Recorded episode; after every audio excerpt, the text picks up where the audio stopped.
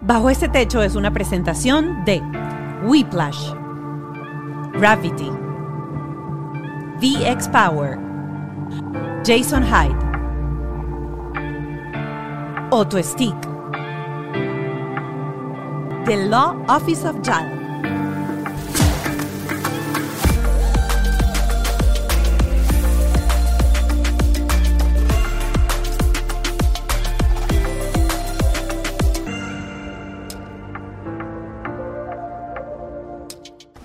Tú vas a decir que Mónica y Ralph pasaron todas las vacaciones comiendo, ¿verdad? Cotufa y con la misma ropa. Si estás en lo mismo, feliz año nuevo, bienvenidos a este año nuevo. 2023. Llegamos, llegamos, llegamos, pero Lo vamos logramos. A, pero vamos a hablarte un segundito de los momentos más interesantes que tuvimos en nuestro podcast el último año. Porque no solamente tuvimos celebridades sentadas aquí en nuestra casa, en bajo este techo, sino también hablamos con padres de verdad, padres reales, con, con historias de, de- de transformación, historias de superación que son importantes propulsarlas y hacer que ustedes las recuerden y las vean.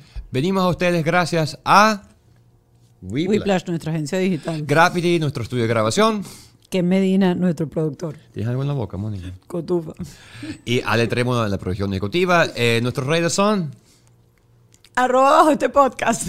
Eso no es un- sigue aquí. Ajá, bajo la, la, paz, bajo la Pascualoto. No, arroba la Pascualota y arroba Ralph Skinner. Puedes vernos también en el Patreon. El Patreon es la plataforma adicional donde ves contenido de valor, todos los terapeutas con los consejos. Puedes escucharnos también en el carro, yo veo eso en el carro, escucho en el carro, por Spotify, por Apple Podcast y por Google Podcast. Ahora, y por cierto, por cierto, no, gracias a toda la gente que compartió eh, sus historias con sus podcasts preferidos sí. durante todo el año. y la gente que nos escribieron en Navidad, Sí, gracias. gracias, gracias, gracias, gracias. Ahora, primera ahora sí. invitada, vamos directamente con una maravillosa entrevista con Imari Belandria. Bueno, el regalo de tener hijos especiales con una hija cuadraplégica y su tercer hijo con autismo. Es un episodio que fue para nosotros quizás un poco rudo de abordar porque no sabíamos cómo entrarle al tema.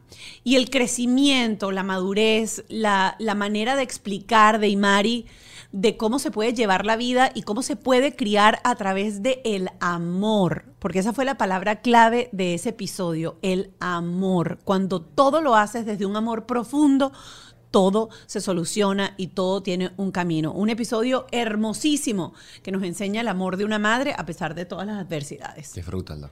Y ya estamos con nuestra invitada especial, Imari Belandria. Como eh, la presenté al principio del programa, es mamá de tres. Es mamá de Marcela, que tiene 17, Lucía, que tiene 11, y luego Lorenzo, que tiene 10. Y tenemos mucho que conversar hoy porque yo estoy segura que muchas mamás y muchas familias que reciben de la vida todos estos retos y que se sienten de repente en un momento eh, con esta sensación de, de- de ahogados que uno dice, me cambió la vida, no voy a poder vivir, esto va a ser imposible, porque yo sé que la gente cuando recibe esos diagnósticos y cuando tiene este tipo de experiencias en la vida, agarra siempre la primera fase que es la negación y luego pasa por las cuatro fases hasta llegar a la aceptación y empieza el proceso en donde de una manera sana logras normalizar tu vida, tus situaciones y vives una vida feliz. Sí. Bienvenida. Ay, gracias, gracias. Sí, es verdad. Y justo eso es lo que yo estoy trabajando. Eso es lo que yo quiero, ser feliz. Entonces, como tú decías al comienzo, para mí fue todo eso que tú dices. Impactante, abrumador, eh, fuerte, difícil.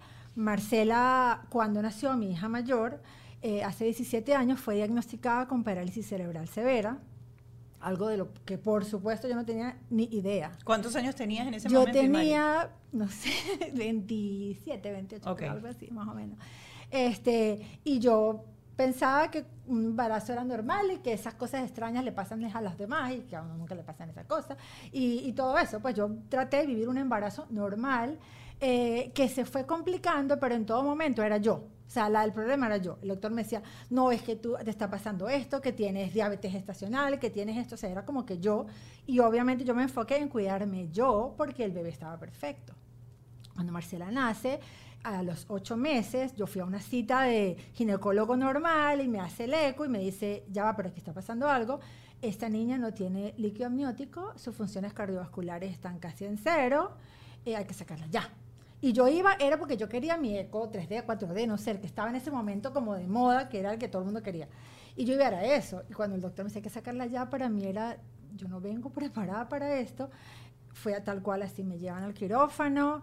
Y yo recuerdo muchísimo, eh, en medio de mi eh, susto, miedo, todo eso, que yo le pedía mucho a Dios que yo no me durmiera o que no me desmayara, porque yo sentía que me iba a desmayar en cualquier momento, porque ya me habían advertido, mira, tu hija es muy probable que no sobreviva, eh, vamos a sacarla por cesárea, pero es posible que no, no, no aguante. Entonces yo tenía el anestesiólogo atrás y me acuerdo que había una cruz al frente eh, y yo le decía al anestesiólogo, yo le ruego, le suplico que no me vaya a dormir sea, por favor, déjeme, la, ¿sabes? La anestesia, la raquidia creo que se llama. Eh, pero no me, no me duerma, por favor, no me duerma. Permítame que si ella va a vivir unos segundos, que yo pueda vivirlos con ella. No, no me quite eso. Y el doctor empieza a cortar y yo siento todo. Absolutamente todo. ¿Pero con dolor? El dolor horrible. O sea, yo siento el láser, la hojilla, lo que sea que me estaba pasando, yo siento el dolor horrible. Y yo empiezo a gritar, es de que no me duerman, no me duerman. Eh, y el doctor por supuesto, yo gritaba, no me duerman, te lo pido, te lo suplico, le decían a no me duerman, y ahí me estaba durmiendo. Cuando yo me despierto, eh, yo empecé, claro, por la anestesia como que a alucinar, y en el lugar que estaba en el dormitorio, yo pensaba que estaba como en un manicomio. Ok. Y que habían pasado muchos años, o sea, todo eso en segundos estaba pasando en mi cabeza, que habían pasado mucho tiempo, y que yo me había vuelto loca porque mi hija se había muerto. O sea, todo eso pasó así. Y claro, yo empecé como a desesperarme, no podía hablar. Llegaron las enfermeras y me dicen, no, tu hija está bien, tu hija, sí, bueno, logramos sacarla, salió perfecto, pero teníamos que dormirte. Llegó el anestesiólogo a pedirme disculpas, decirme, tengo que venir a pedirte disculpas porque yo sé cuántas ganas tú tenías de estar despierta, pero es que esa no era una decisión que tú podías tomar. Necesitábamos anestesiarte para que la niña funcionara. Y bueno, y ahí fue como que mi primer eh, golpe, por decirlo así, porque fue muy duro, contra lo inesperado sea, yo no, yo esperaba mi día de mi eh, parto natural, porque además yo en esa época quería eso, yo, yo esperaba eso y nada de eso estaba pasando. Era como que te cambian la realidad de un momento a otro. Afortunadamente, Marcela sobrevive ese día, eh, todo sale bien, los doctores me dicen, bueno, todo va bien, es prematura y vamos para adelante, pues. Eh, pero pasa que, claro, Marcela empezó a presentar síntomas y todo lo, todo lo relacionamos con, con que era prematura. No, porque como ella es prematura, es por eso es que ella hace esto o no hace esto. Y, así fueron pasando como las semanas. Luego de dos meses que la llevo al pediatra, me dice la cabeza no le ha crecido. Entonces hay que empezar a hacer exámenes, no sé qué.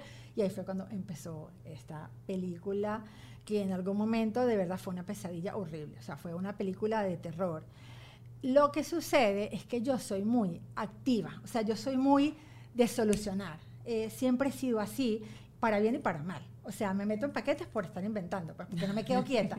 Entonces, desde el primer momento yo fui como que, ok, Marcela tiene esto, cuando nos sentamos con el doctor, mi doctor me dice, mira, eh, tu hija tiene parálisis cerebral severa, tu hija nunca va a caminar, nunca va a ver, nunca va a oír, nunca va a hablar. Eh, ya no sabemos cuáles son sus expectativas de vida, eh, porque eso no la ciencia no lo sabe, pero bueno, tú tienes que prepararte, trabajar eso, porque no sabes por cuánto tiempo la vas a tener y qué tanto la vas ella te va a necesitar y qué, complicaciones vengan a futuro. acuerdo que Tu primer, y quiero, quiero eh, vamos a terminar el cuento, pero quiero parar ahí un momento, porque como madre primeriza, uno tiene una película de la maternidad totalmente distinta. ¿Qué pasó por tu mente en ese momento cuando pasa el shock? Porque al principio uno me imagino que está como no, como, como adormecido con, la noticia. ¿Qué pasó con esa con ese sueño, con esa expectativa, con, todo eso que tenía Imari a los 26, 27 años cuando recibe esta responsabilidad, porque al principio yo, yo siento que después de eso dices, es un ser que depende al 100% de mí. Y uno al principio tiene miedo que si no voy a saber si duerme, que si va a tener muerte súbita. O sea, uno se preocupa por unas cosas que cuando uno compara el peso de la responsabilidad que tenías tú, uno dice, Dios mío, 26 años, eras una niña también. Sí, pero la verdad es que en ese momento es tan impactante, es tan abrumante, que tú no tienes capacidad ni siquiera de comparar, de pensar, de analizar o sea, tú estás en shock absoluto y yo lo que sentía era una necesidad muy grande de saber qué era realmente lo que el doctor me estaba diciendo, porque yo no estaba entendiendo nada. O sea, cuando él me decía, tu hija no va a ver, no va a hablar, ¿a qué se refería? O sea, porque yo no entendía, yo, mi cerebro no lograba procesar eso. Y yo me acuerdo que siempre como que mi, mi, mi, mi, mi punto así al que yo quiero observar y al que trato como que alinearme hacia allá es hacer feliz o por lo menos la gente que esté en mi, alrededor mía se sienta feliz, de la forma que sea. Y eso siempre lo he tenido desde niña. O sea, ¿cómo puedo hacer que esta persona sea feliz? Y, y, desde cosas muy banales también, desde muchos puntos de vista, no solo desde lo realmente valioso. Entonces, yo en mi embarazo, yo siempre me preguntaba como que, eh, me inventaba historias, pues de cosas que yo iba a hacer para que fuera feliz. Pero yo nunca pensaba en cosas como, para, ay, yo voy a comprarle tal cosa para que camine rápido. O yo voy a hacerle la, el baby. Yo nunca pensaba en eso. Yo pensaba era, yo sé que si le pongo música, no sé qué, va a ser feliz. No porque un médico me diga que eso la va a ayudar a su evolución. No, no, no, no. Era por feliz. ¿Sabes? O sea, siempre era hacia lo feliz. Y yo quiero que tenga muchas cosas de color para que ella esté contenta, ¿sabes? No era porque eso la va a estimular, no, nunca era, nunca hacía esa conexión yo. Entonces, en ese primer momento yo empecé, fue como, yo necesito respuestas para ver cómo yo logro que ella sea feliz. Y tanto es así que mi, mi única pregunta para el doctor ese día era, yo le dije, mi mamá lloraba, mi esposo lloraba, o sea, era como, era mucha presión porque era, no era solo mi dolor, sino el dolor de tu familia que te afecta también. Entonces, el doctor dice, hágame las preguntas y yo lo que sé, doctor, pero yo puedo, yo puedo saber si ella va a ser feliz, o sea, yo, hay una forma de saber. Y el doctor me dice, tú tienes, la, la respuesta para ti es la misma para cualquier mamá, no lo sabes, eso no lo vas a saber. Y en ese momento yo sentí que yo estaba alineada con el resto del mundo, o sea, que yo era una mamá más o sea, yo entendí que realmente mi objetivo es el mismo de todas las mamás, no, no había nada diferente. tal vez el camino iba a ser distinto, pero en ese momento, yo, para mí esa respuesta fue como, como que es verdad, al final del día lo que todo papá quiere, o lo que, uno, o lo que yo sueño para mí y lo que yo creo que todo papá quiere para sus es que sean felices. Entonces, vamos a ver cómo lo logro con esto que no sé qué es. y entonces yo ahí empecé, fue como a investigar demasiado. Me volví una adicta de de todo, o sea, de la lectura, de, me leía informes médicos súper complejos, que tenía que llamar a una tía, que, tía, ¿qué significa esto? Porque ella es médico, ¿qué significa tal frase? ¿Por qué dicen esto? Me acuerdo que tenía diccionarios, en esa época uno iba mucho a los cyber, pues, los cybercafés, entonces yo me iba a los cyber y yo, eh, nada, me ponía como, y me acuerdo que traducía en italiano, traducía porque donde encontraba algo que se parecía, o fotos, o información, yo la quería saber, yo necesitaba saberlo, era como una cosa así de, era una necesidad que no sé si en ese momento era evasión o era búsqueda, no sé cómo llamarlo, pero era lo que yo sentía que tenía que hacer, informarme mucho. Eh, y entonces yo preguntaba todo y yo filtraba a mi familia. O sea, era como que yo sentía como que, porque yo veía a mi mamá sufrir mucho, veía a mi esposo sufrir mucho, entonces era como que yo, era hasta dónde les digo. Entonces, quien hablaba con los médicos era yo. Eh, yo tenía una tía que siempre me apoyaba mucho por, por, por, ser médico, pues, y yo le preguntaba ella cosas, entonces yo veía hasta dónde yo le decía a mi familia. ¿Sabes? Era como que era el filtro, o sea, como que yo siempre me quedaba con una parte, pues es que si yo le digo todo, o sea... ¿Y con quién te desahogabas tú? Mm, creo que en ese momento con nadie, no lo hacía. Pero es que, ¿sabes qué? Tú estás tan abrumado eso, o por lo menos yo estaba tan abrumada que yo ni siquiera sentía la necesidad de desahogarme. No era, después sí, después vinieron muchas otras cosas, pero en esos primeros meses yo sentía, era como un deseo demasiado grande de salvarla. Entonces ¿sabes? Mis emociones, mis sentimientos pasaron completamente a otro plano porque yo lo que quería era buscar una salida, una cura, una solución o algo que me dijera, mira, tienes que hacer paso uno, paso dos, paso tres y eso te va a llevar a lo que tú quieras, que es el paso cuatro. Y no existía. Entonces, a medida que yo más investigaba, me daba cuenta que estaba más lejos de esa salvación que yo quería y eso me, me, como que me iba arropando. Pues. Yo estaba muy, muy enfocada, era como que en eso, tenía demasiado apoyo de mi mamá y de mi papá, entonces como que ellos eran, ellos son los papás de mis hijos, ellos son los papás también, o sea, mis hijos tienen cuatro. Entonces, eh, mi mamá estaba como entregada y eso me ayudaba a mí a este proceso de investigación que yo creía que nos iba a salvar a todos. Tanto fue lo que yo logré investigar, averiguar, buscar, que yo cada vez que iba a las consultas médicas o hablaba con alguien, no, eh, otros pacientes, otras mamás, yo no, mira, tú te vas a meter en la página tal y le vas a buscar ta, ta, ta, ta, ta, ta, ta. O vea no sé dónde, no sé qué. Y las mamás eran así como que, pero tú cómo sabes tanto, tú no eres médico. Yo, no, mira, porque yo investigué que no sé qué. Y me di cuenta que esa información era muy útil y que no quería que se quedara como así. Y creé un blog en ese momento. Y yo posteaba todo. Ojo, yo ponía en el blog, o sea, ya va, yo estoy replicando, yo aquí no estoy haciendo juicio de lo que si esa información es veraz o no, pero yo subía todo ahí. Y ese proyecto se convirtió después en una fundación que, eh, que, yo tuve hasta que me vine de Venezuela, en donde yo apoyaba a las familias de niños con parálisis cerebral, y bueno, esa es otra historia, pero eh, la verdad que yo en mis primeros momentos, yo no tuve, eh, yo no fui una mamá que lloró, que se tiró al piso, que se culpó, que pregun le preguntó a Dios por qué, eso no, sí vino después pero en mis primeros meses no, no había oportunidad porque además eran exámenes médicos, cosas, luego Marcela empezó a convulsionar, eh, luego vienen como, eran tantas cosas médicas, ¿sabes? Tantos procesos médicos que tú no tienes como la, el músculo para dedicarte a, es que ni a rezar, créeme. De toda esa experiencia de ese comienzo, por ejemplo, si tendrías que darle hoy a alguna mamá que nos está viendo y está con este diagnóstico, eh, ¿Tú crees que la herramienta más importante fue la información? Estar tan llena de información te daba los pasos a seguir o te daba la sensación quizás de un poco de tranquilidad de ir por el buen camino? ¿Crees que la información... Yo creo que la información es vital, pero la información, la buena información, no la desinformación, que creo que eso a mí me pasó. Que como yo buscaba sola por mi cuenta, yo leía cualquier barbaridad en internet cosas locas. Y yo en ese momento me las creía. Entonces creo que fue una falla mía no haber, como que yo obviamente le consultaba a los médicos lo que yo leía, pero los médicos me decían, pero ¿dónde sacaste eso? ¿Sabes? Era como que yo misma, yo decidí que yo era doctora, pues, porque yo tenía toda la información y eso fue un gran error, haberlo, como que no haber, yo sí, yo sí consultaba cosas con mi tía y con otros médicos, pero había muchas cosas que no consultaba con nadie porque no, me, no consideraba que había que hacerlo, no sentía necesidad, pero me lo creía. Entonces como que creo que sí es demasiado valioso informarnos, es muy valioso porque, porque tienes que tomar decisiones muy rápidas en algunos momentos. O sea, ya va, mira, la vamos a operar hoy. Ya va, pero a mí nadie me dijo, no, porque es que descubrimos que, ¿sabes? Eran cosas así. Entonces, si tú no tienes como que información de nada, estás como, como perdido.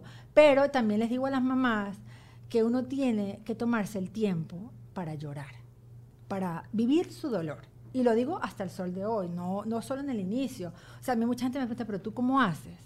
Y lloro mucho cuando nadie me está viendo.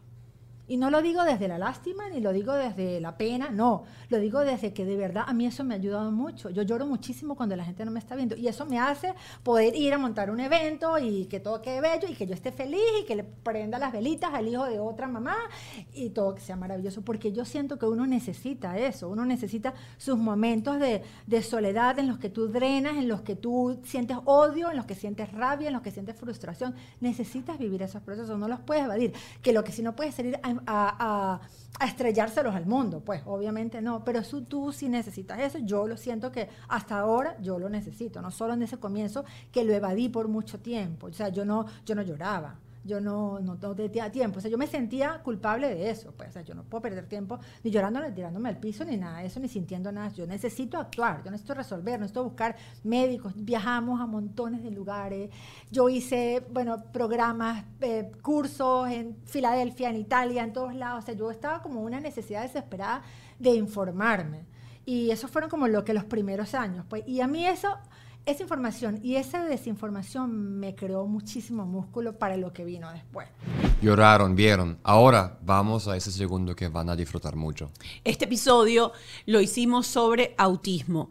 Eh, Federica Tobar tiene una cuenta que se llama Autismo sin, miedo. Es una mamá que tiene dos hijos diagnosticados eh, con autismo y ella nos explica a través de este episodio eh, cómo ella hace para poder darle todo lo que sus hijos necesitan, todas las terapias, cómo prepararse, sobre todo en este país, cómo entender el sistema. Y cómo pelearse con el sistema. Y cómo, cómo pasar el duelo. Ella se enfoca mucho en este episodio en cómo superar el duelo de ese hijo que tú pensabas que iba a tener a la realidad que tienes hoy en día y vivirla con humor.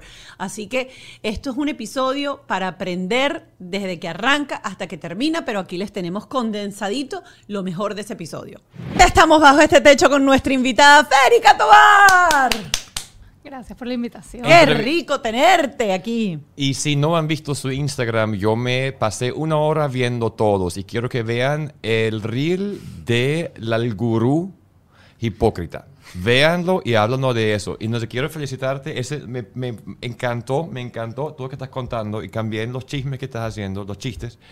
Y quisiera empezar definiendo términos.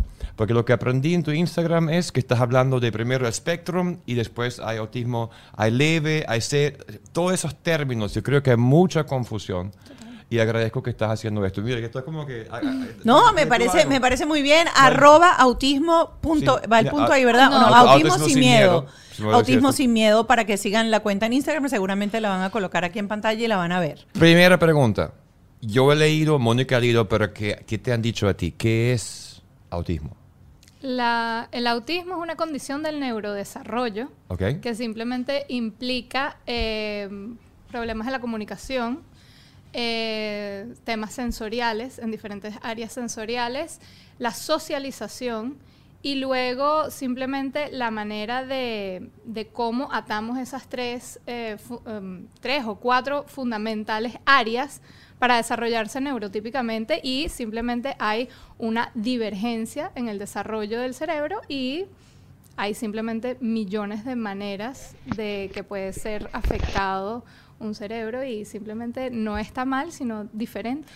Claro, pero quiero como, o sea, como que como si tuviese cinco años no entiendo nada. Entonces, el cerebro en algún momento se desarrolla y llega el momento que algo de ese desarrollo se va diferente. Sí.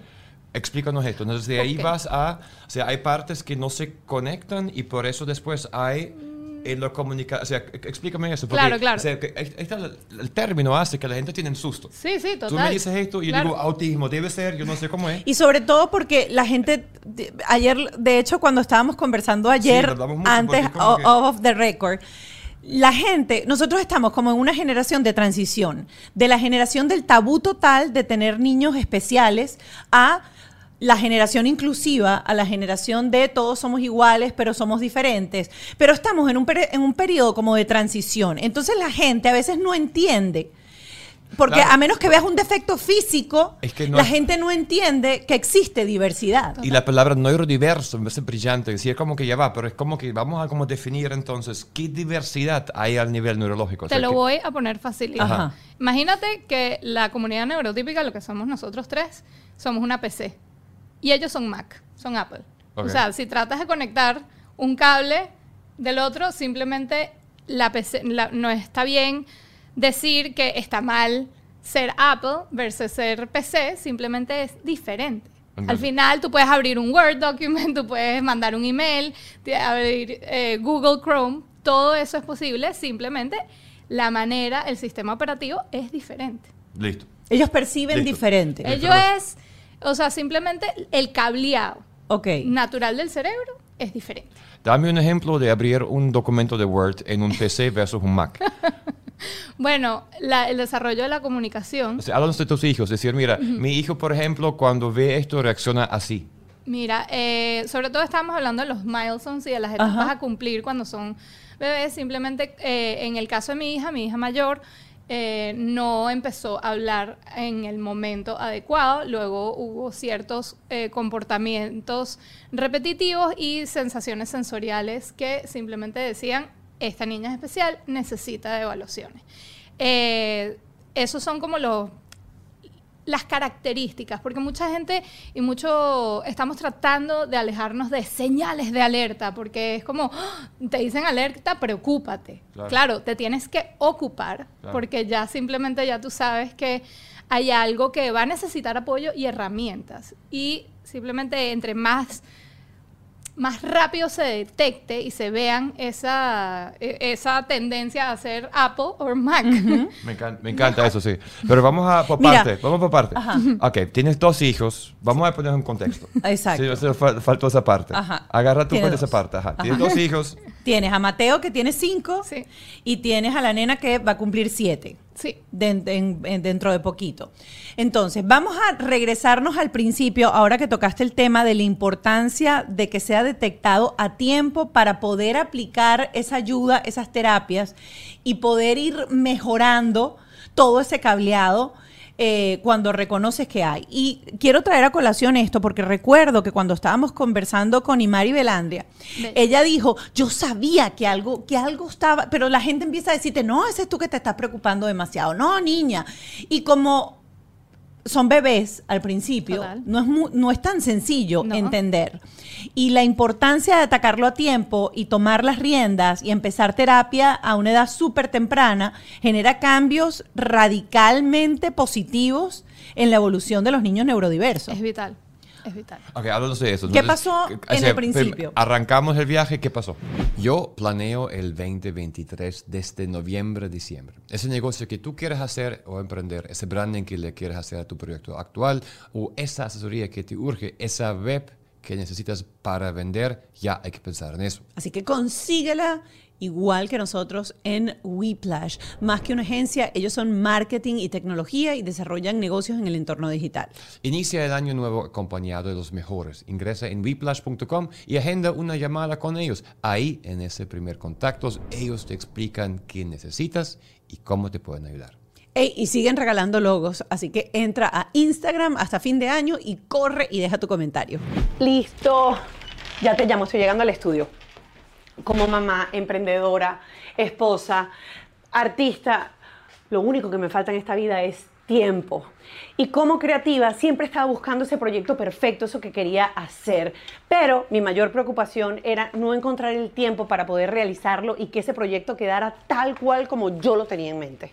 Pero conocí a la gente de Gravity y la verdad es que ellos hacen que todo el proceso sea mucho más sencillo. Esto, esto es mucho más que un estudio.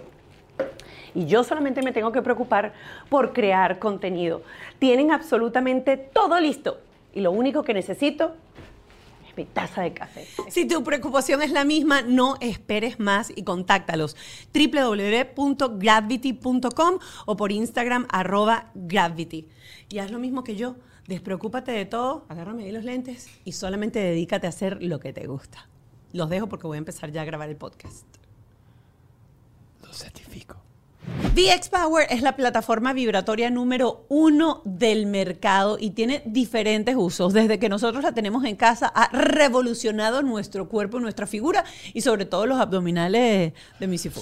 Y no lo quiero mostrar, pero es verdad. Y hasta estamos... Que lo muestre, que lo- Y hasta estamos... Muestra la tuya. Hasta la suegra lo estoy montando y a la tía, porque si ponen los pies encima y ayuda a la circulación, porque ellos tienen problemas de la rodilla y la circulación. Así que, si tienes algo con eso que quiere aumentar la vitalidad, tonificar la piel o ayudar a la persona a eliminar el estrés, revisa la plataforma de VX Power. Esa plataforma es buenísima, cabe en cualquier lado, la puedes tener. Y lo más importante, si haces ejercicio, que puedes hacer más de 250 posiciones sobre la máquina, vas a hacer en 10 minutos lo que hicieras en una hora completa en el gimnasio. Así que ya lo sabes, tienes el código eh, QR en pantalla, escanealo, vas a ir directo a la página y aprovecha las ofertas y los combos que tienen en VX Power. Ser inmigrante no es fácil, viene año nuevo, vienen muchos cambios y todos conocemos lamentablemente personas que están en ese limbo, limbo que no saben exactamente qué va a pasar con los papeles, los limbos de que ya va, cuál es mi estatus, porque se tarda tanto, qué puedo trabajar, qué no puedo trabajar mientras tanto, qué debo hacer. Si los niños pueden estudiar en el colegio o no pueden estudiar en el O si colegio. deben estudiar en el colegio, porque si no tú vas preso, porque, o sea, es una montaña. Es una montaña. Y si estás ahorita emocionado porque eres venezolano y quieres aplicar a todas estas visas eh, de asilo humanitario que están brindando, pues tienes que tener asesoría de alguien que sepa bien, bien, bien. Y en su cafecito migratorio, todas las mañanas, de lunes a viernes a las 8 de la mañana, Juan Antonio Lozada, el abogado de The Law Office of Jail, da información súper valiosa de qué necesitas, qué no necesitas, cómo ser un, eh, un sponsor, qué necesitas el sponsor, si corres riesgo ser sponsor. Y voy a agregar algo muy importante. Tú necesitas saber de las leyes, porque el abogado te va a ayudar, pero si tú no entiendes, tú haces errores, porque no entendiste que no puedes aplicar por esto o por lo otro, y dices, "Ay, nadie se va a enterar. Tú tienes que aprender. Es la única forma de hacer una transición exitosa. The Law Office of Jail. Síguelos. Em, yo vivía en Nueva York. Eh, yo era mamá primeriza, todas mis amigas eran en plan solteras, eh, yo era la única que estaba teniendo una niña en Nueva York y yo no tenía ¿sabes? El contacto con otras personas, otras familias. Simplemente yo estaba muy sola y era latina en Nueva York. Claro. Y cuando tenía que empezar a arrancar a hablar, lamentablemente yo caí con un pediatra que me dice, es porque eres bilingüe. ¿Cuántos años tenía Luisa o cuántos meses tú- tenía Luisa en ese Tenía momento? Ya, ya como a los 18 meses, como ya al año y medio, como uno empieza a hacer las, las primeras palabras. Claro, in- a nivel de intuición, era como que no me sigue el juego, no me repite.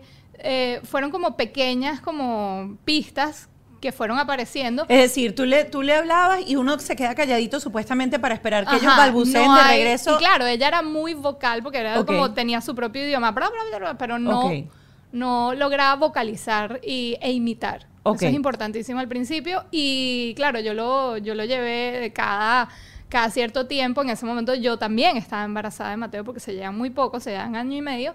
Y cada vez que iba como al, al, al pediatra era como que, eres eres bilingüe, eso es porque está confundida, porque la llevaste al, al daycare y, y li- Sí. simplemente como Médico lo que dicen, no- médico que no. brushing off. Right. Yeah. Y eventualmente fue como que, ok, vamos a hacer un trato. Si no habla a los dos, entonces ahí te doy el- el- la prescripción para ir a, te- a hacer una evaluación, que eso es mentira. Tú no necesitas ningún tipo de prescription de ningún doctor para poder empezar una Y el evaluación. médico haciendo un contigo, ¿qué es esto? Sí, sí, no, O sea, una locura. Él y que no, en verdad, y ahorita qué vas a hacer, bueno, voy a tener a mi bebé y me voy a ir tres meses.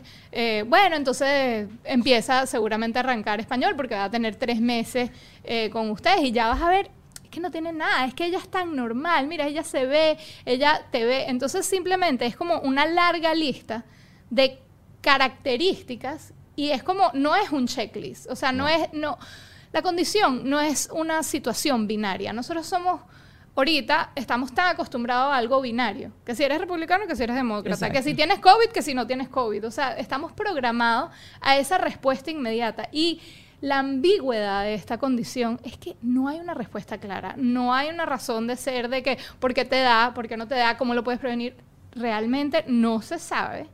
Y como hay tanta ambigüedad, por eso genera tanta como que misterio y frustración, porque genuinamente es complicadísimo explicarlo y cada persona, cada ser humano eh, diagnosticado tiene su propio nivel de la condición. O sea, imaginémoslo como un tablero de DJ. Bueno, tú puedes mezclar y poner los, todos los niveles que tú quieras, un sound mixer, y es así. Fede, me parece súper bien que hayas tocado eso porque sé que en tu cuenta hay gente que incluso tiene la osadía de escribir que es que eso se lo ocasionaste tú a tus Ah, hijos. Claro que sí. Porque seguramente, no sé, comiste Ok, ya sushi va. en el embarazo. No, no, no, Ya, no, Pero no. vamos a eso después, porque estos son la gente que ya... No, o sea, pero es importante que sí, pero- aclare eso para que sí. la gente también, porque O sea- mira, el grado de incultura tropical que hay afuera en la calle, porque a menos que uno pase por eso o a menos que a uno le toque vivir una circunstancia, uno se sumerge y, y se vuelve un experto y uno estudia. Pero hay tanta gente con, con tan poca información afuera. Por eso quiero seguir a los términos, porque lo que falta es primero aclarar los términos. Entonces, hay el tablero del DJ y llegan al cerebro también de nosotros. Sí. Producimos y experimentamos sensaciones muy diversas. Cuando llega el momento cuando tú dices esa diferencia en neuro- lo- neurológicamente, Sí. hablando, neurológicamente ya es algo que me toca tomar acciones. Porque ¿cuál es la diferencia entre yo soy diferente? Porque aparte de eso, yo soy alemán y soy diferente. Exacto. Entonces, cuando yo momento que ya va, pero tú eres diferente y hay que ayudarte en procesar la información. Claro, em, ponte tú, son las clásicas características, bueno, es no, no hablar a tiempo y es empezar como a, a pelarte esos, esas etapas del desarrollo. Entonces, la más común es no hablar, em, regresiones del habla, porque a veces empiezan a hablar y echan para atrás y pierden todo el lenguaje aprendido, eh, conductas repetitivas, eh, situaciones sensoriales de que hay niños que no toleran tocar la arena, estar en la grama, eh, entrar a un supermercado, son crisis sensoriales y, mm, y luego... Explícame las acciones repetitivas. ¿Se producen sí, porque, porque hay, hay overwhelms, o sea, Sí. demasiada información y Sí. hacen... ¿Cómo es eso? Mira, el doctor que finalmente cuando ya Ajá. me dieron el diagnóstico, eh, tenía un neurólogo en Nueva York, me lo explicó de una manera que uno lo puede tratar de, de procesar. Imagínate que tú, existe la teletransportación, apa- apareces ahorita en China, está nevando, no conoces a nadie y es un ataque sensorial a los olores, los sentidos, la vista, no puedes comunicarte, estás tratando de expresar tienes frío porque estás desnudo y es un ataque, uno reaccionaría en pánico total y absoluto porque no puedes comunicarte y en ese ataque de pánico pueden surgirte ciertas estereotipias de movimiento, de ojos que no puedes controlar genuinamente como todo ese input, como dice, del, del mundo que los rodea. Claro, en ciertos grados y niveles, pero genuinamente las estereotipias pueden ser de movimientos, eh, también de comunicación, porque se llaman las estereotipias vo- vocales que van, la ecolalia, que uno va, los niños van repitiendo, ponte tú, se- no pueden decirte cuál es su nombre, cuántos años tienen, pero se saben todas la- las canciones de Disney porque es simplemente algo que pueden desarrollar para también ellos tranquilizarse, porque es un bombardeo de, de estas situaciones. Es esta China que te ataca. Ok, pero ya. Entonces, hay una forma de apagar el teletransportador por momentos. Hay un espacio seguro que hace que el cerebro no hace eso. O siempre, o sea, mi pregunta es, ¿siempre hay algo externo que lo hace? ¿O el sistema interno también lo Puede hace? ser interno porque lo- no es nada más los cinco sentidos, sino cómo tú experimentas el... Me van a matar todas mis terapeutas, pero No, no, no. El, el- el sistema proprioséptico de cómo tus cuerpos se siente en movimiento con el mundo Sí. y internamente como tú también te sientes, como, como sientes el aire, como sientes el agua. Hay niños que no toleran, y adultos también que no toleran lavarse el pelo, cortarse las uñas. Hay como ciertas como crisis y lo que te van dando las pistas, porque nadie va a tener como las mismas, el mismo chart o las mismas características, simplemente las evaluaciones te van Y descartando y, haciendo tu, tu mapa de la personita que eres. Antes de Y ahora vamos con el máximo potencial de mi hijo, con el síndrome de Down, con Sandy Bodo. En ese episodio, cuando Sandy comienza el episodio y ella dice, ya va, ya va. O sea, yo entro a una cita con una pediatra y la pediatra de una me va a lanzar y me va a decir qué es lo que mi hijo no puede ser. Y ella dijo en ese momento, a mí nadie me va a decir qué puede y qué no puede hacer mi hijo, porque un diagnóstico no es el pronóstico ni es el futuro de mi hijo. Y lo que esta mujer ha logrado y la comunidad que ha desarrollado alrededor de cómo ella se ha convertido en la terapeuta, en la profesora y los avances que ha logrado con Mara, que tiene síndrome de Down, son increíbles. Porque solamente la hija decide qué tan lejos va a llegar y solamente con la ayuda de su mamá va a definir cómo y qué va a explotar de sus capacidades en su vida. Es un programa mágico porque es para todos los padres, es para todos los padres porque todos vemos límites en nuestros hijos y a veces no pensamos que aquí no hay límites, aquí se puede crecer y hacer cosas que uno mismo no ha vivido antes. Aprendemos de resiliencia, aprendemos de cómo crear dinámicas donde se puede explotar todas las capacidades de nuestros hijos sin que, vuelvo y repito, un diagnóstico te diga o te limite quién va a ser tu hijo. Esto es un episodio, como yo digo, de esos de antología, así que ahí lo tienen. porque estaba muy monitoreada. Entonces, nada, volviendo, recapitulando un poco lo que estabas diciendo, yo no sentí un duelo necesariamente cuando recibí la noticia, pero sí es cierto que tú tu vida la imaginas de una manera y cuando vas a tener ese segundo hijo, sobre todo al ser tu segundo hijo, ya como que crees que sabes lo que esperar. Ya has vivido lo que es un, bebé recién nacido, ya sabes un poquito de lo que va la cosa, ¿no? Entonces, lo que sí viví fue la segunda parte que tú has dicho, el, el miedo, el decir, ¿qué significa esto para nuestra familia? ¿Qué significa esto para mi hijo? Porque inmediatamente piensas que el otro bebé te va a necesitar más y que quizás el, el mayor se va a resentir porque tienes que estar más presente para la bebé. Entonces, eh, lo que yo sí sentí fue miedo de lo, que, de lo que significaba, porque no sabía lo que significaba. No sabía de qué manera iba a cambiar nuestra vida, no sabía qué tipo de necesidades especiales ella iba a tener, que es como, que es como le llaman.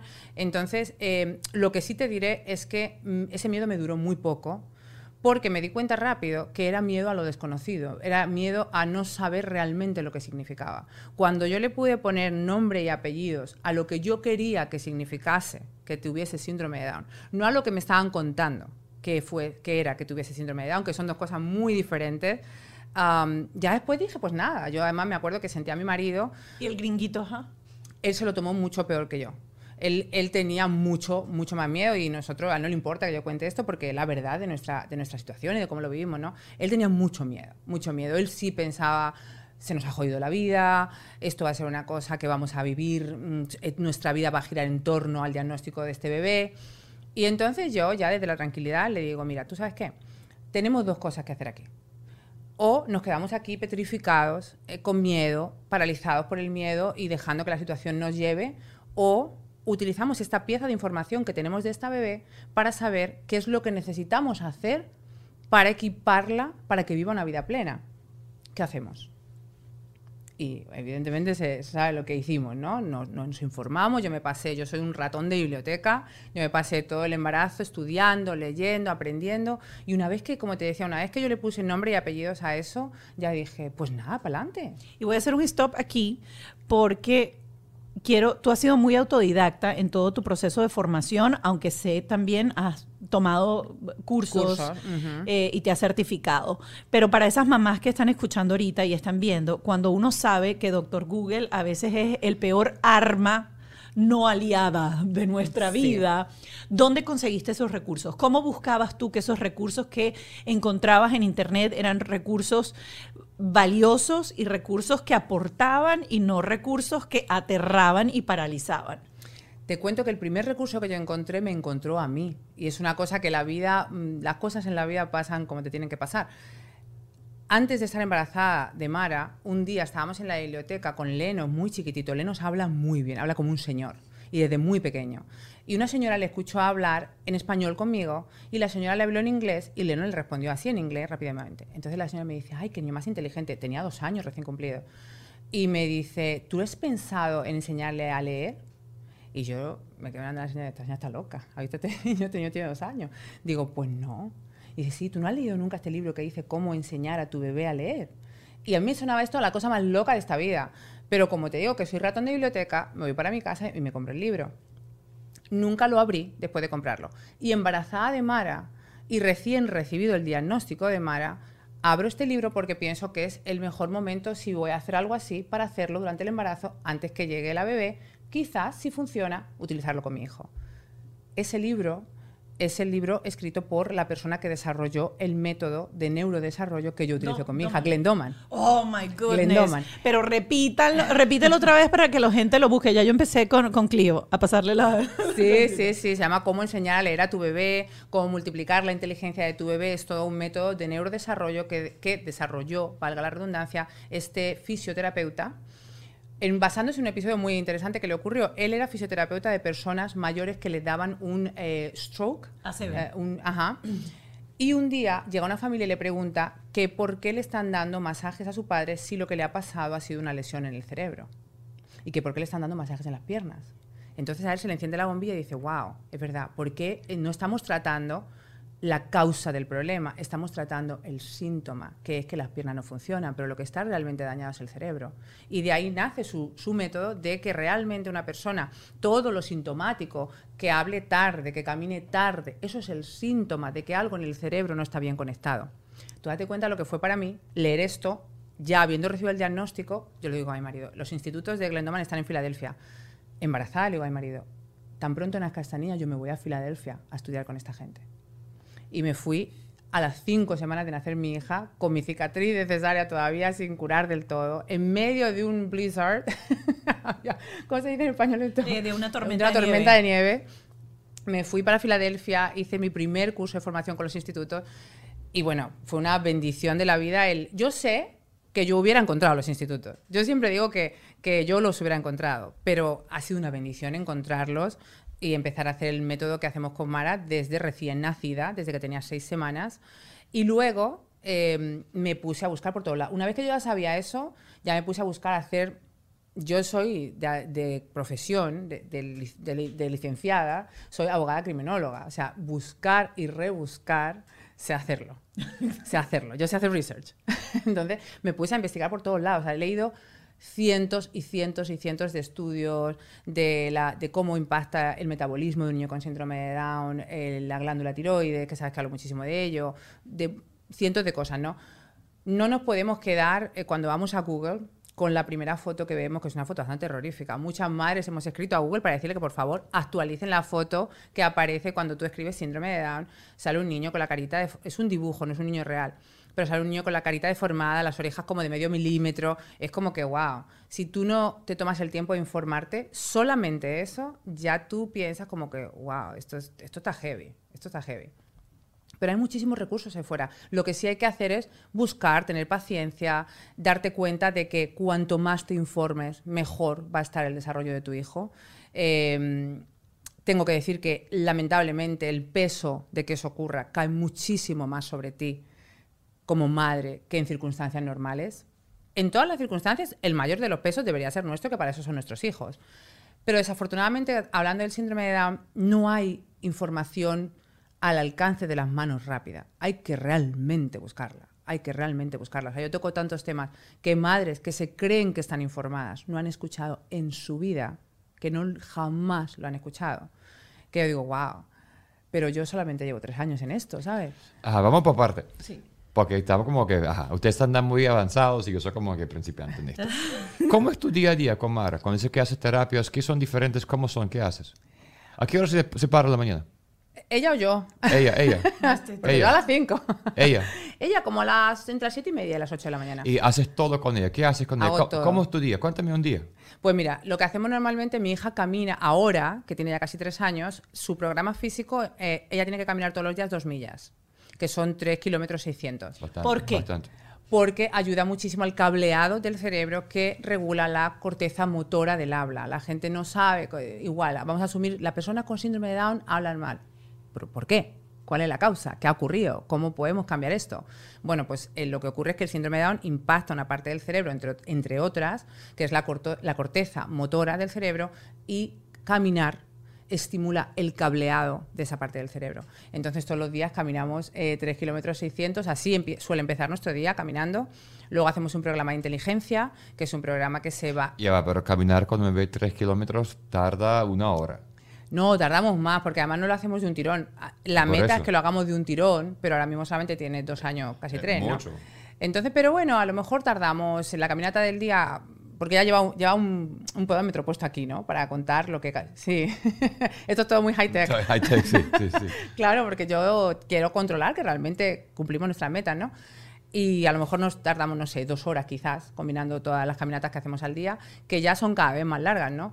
Eh, luego hacemos un programa de inteligencia que en el que ah, trabajamos en la articulación de palabras y también en sí, alimentar y alimentar y alimentar ese cerebro. Que esas vías de información que conducen la información al cerebro, valga la redundancia, se fortalezcan cada vez más y no solamente se fortalezcan, sino que se creen. ¿Cómo se hace información? ¿Qué le das? ¿Das libros, tales imágenes, tales música, De tal todo. imagen, Sí, todo? en música, en libros. Leer, leemos, pero es información muy, muy enfocada. O sea, hacemos. ¿Quién te ayuda en eso? ¿Quién te ayuda en eso?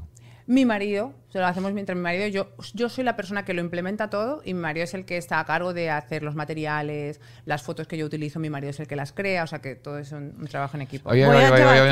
Y después llega el mediodía, almuerzan, porque ajá, necesito entender esa vida. Y después, en la tarde, Seguimos, seguimos con nuestro programa de caminar, seguimos con nuestro programa de inteligencia, pero todo está hecho, quiero que quede muy claro, mi hija tiene una vida muy divertida, muy divertida. O sea, si tú vas a mis redes y ves cómo hacemos, cómo esto, no es que mi hija está sentada todo el día mirando tarjetas, ni mucho menos. Claro. De repente le escondo las tarjetas por la casa, oye, vamos a hacer una búsqueda de los países del mundo. Y entonces va corriendo buscando la tarjeta y viene con la tarjeta, ¡España! ¿Sabes? Hay que hacerlo divertido. Yo quiero eh, hacer aquí un, un paréntesis porque yo le dije a Sandy, Sandy, yo creo que yo en este, en este podcast yo te voy a tener en varias oportunidades y hay varias cosas que yo quiero siempre hablar contigo. Ella está contando todo esto porque resulta que ella creó en su casa el colegio Maravilla y ella hace homeschooling no solamente con Mara, sino también con Lennox, pero eso va a ser otro episodio en algún momento en donde hablemos solamente de una mamá valiente Ya va, que ya va, ya decidió hacer homeschooling. eso es como dame la torta y no la puedes comer. Mira, tú, Lennox también está en casa. Sí, sí, esto ha sido una cosa como medio improvisada, porque eh, yo siempre he tenido pasión por el homeschooling, porque tengo una cuñada que hace homeschooling y yo, yo soy española y en España eso no existe. Cuando yo conocí a mi cuñada, yo, vi- yo veía a sus niños y decía, wow, estos niños son los niños más inteligentes que yo he conocido en mi vida. Ok. Y no solamente inteligentes, sino muy motivados. súper motivados ellos de manera individual. No hay que decirles vete a leer, no hay que, pero súper motivados, ¿no? Y yo le decía a ella, bueno, ¿y esto? Y ella me decía, no, esto es el homeschool. ¿Sabes? Es una manera de enseñar que los motiva más, que los niños tal. Y desde ahí ya como que me picaba mucho la curiosidad. Yo de manera eh, natural siempre le he enseñado mucho a Lennox desde que nació porque yo porque me gusta, me gusta el desarrollo de los niños y siempre le he enseñado de todo, ¿no? Estaba con dos años buscando un libro para enseñarle a leer. Entonces, Claro. Siempre me ha fascinado el desarrollo de los niños, ¿no? Y ya estaba yo con la cosita así como quería hacerlo. ¿Qué pasa? Que llega Mara, yo tengo muchísimas responsabilidades con todo lo que hacemos con Mara durante el día, yo trabajo desde casa, soy empresaria. Eh, entonces me parecía impensable tener tiempo para hacer el homeschool porque decía, ¿de dónde saco yo el tiempo para hacer esto? Pero Lennox empezó kindergarten eh, este año y no le nada encajaba con él ni con quién es él, nada le gustaba y yo dije, pues nada, para casa. Ya, ya que estamos, pues uno más. O sea, eso es un programa completo. Listo, aquí está. Sí, de completo paso, hay sí. algo que, que tú sabes que yo Ahí tengo y mil estoy preguntas. como medio implementando contigo. No fui tan directa como para. No tuve el valor, voy a decir la verdad. No tuve el valor en el open house del colegio de decirle a la maestra: mi hijo no va a hacer tarea. Ay, sí, yo sí lo dije. Ella sí se lo dijo, yo no tuve papá- valor. Porque el papá alemán también dijo, Yo no "Vamos- tuve vamos valor". a replantearte esa frase, a lo mejor Pero, no decirlo pero a la fíjate que profesora". ahora a mi hijo, la verdad es que si no hace la tarea completa, no me importa. Bien por ti. No me importa. Pero hubiese querido tener el valor de decirle a la maestra, este, mira, mi hijo o sea, va a hacer tarea cuando le plazca, cuando no le plazca. Y ahí es otra conversación Y que vamos a tener. Yo Esto fue tú. todo lo que pasó el año pasado y estamos emocionados que tú estás aquí con nosotros, emocionados porque la próxima semana, ya tú sabes, viene capítulo nuevo y tenemos sorpresas y tenemos cosas nuevas que no puedes perderte. Así que agradecemos como siempre sus comentarios, leemos siempre todos sus comentarios. Si hay algunos temas que ustedes quieren que nosotros exploremos, eh, que busquemos padres que tengan esas situaciones para traerlos al programa, déjenlo saber en los comentarios, que así nosotros también podemos ser bien recíprocos con las necesidades de nuestra comunidad. Pero yo espero que no duermes. ¿Por qué? Hasta la próxima semana. ¿Por Que qué? no puedes ni pensar en otra cosa de ver qué va a pasar la próxima semana en el podcast. ¿Qué va a pasar la próxima semana en el podcast? Así te dejamos bajo este techo. Bajo este techo fue una presentación de Whiplash, Gravity, VX Power, Jason Hyde, Otto Stick, The Law Office of JAL.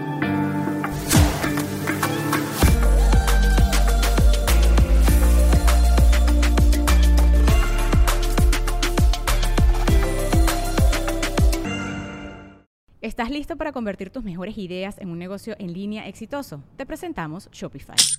Tal vez no lo sabías, pero nuestro podcast More Than Mamis es un negocio y lo empezamos por supuesto para desahogarnos y hablar sobre la maternidad, no para convertirnos en expertas de ventas y del e-commerce. Así que sí, necesitábamos ayuda para vender nuestro merch y poner en marcha nuestra tienda. ¿Y cómo suena con Shopify? Llegó otra venta. Shopify es la plataforma de comercio que está revolucionando millones de negocios en todo el mundo. Ya seas un emprendedor desde tu casa o desde donde sea, Shopify es la única herramienta que necesitas para iniciar, administrar y hacer crecer tu negocio sin dificultades. Con Shopify puedo gestionar pedidos, envíos y pagos desde cualquier lugar, brindándote toda la información y estadísticas de tus ventas al detalle. Regístrate para un periodo de prueba con tan solo un dólar al mes en shopify.com barra sonoro, todo en minúsculas. Ve a shopify.com barra sonoro para llevar tu negocio al siguiente nivel. Shopify.com barra sonoro. Anatomy of an ad. Subconsciously trigger emotions through music. Perfect. Define an opportunity. Imagine talking to millions of people across the U.S. like I am now. Identify a problem. Creating an audio ad is time consuming. Offer a solution. Utilize cutting edge AI. Imagine creating all that in under 30 seconds. Well, we did to create this ad. To learn more about AI in the audio industry, download the white paper from audiostack.ai.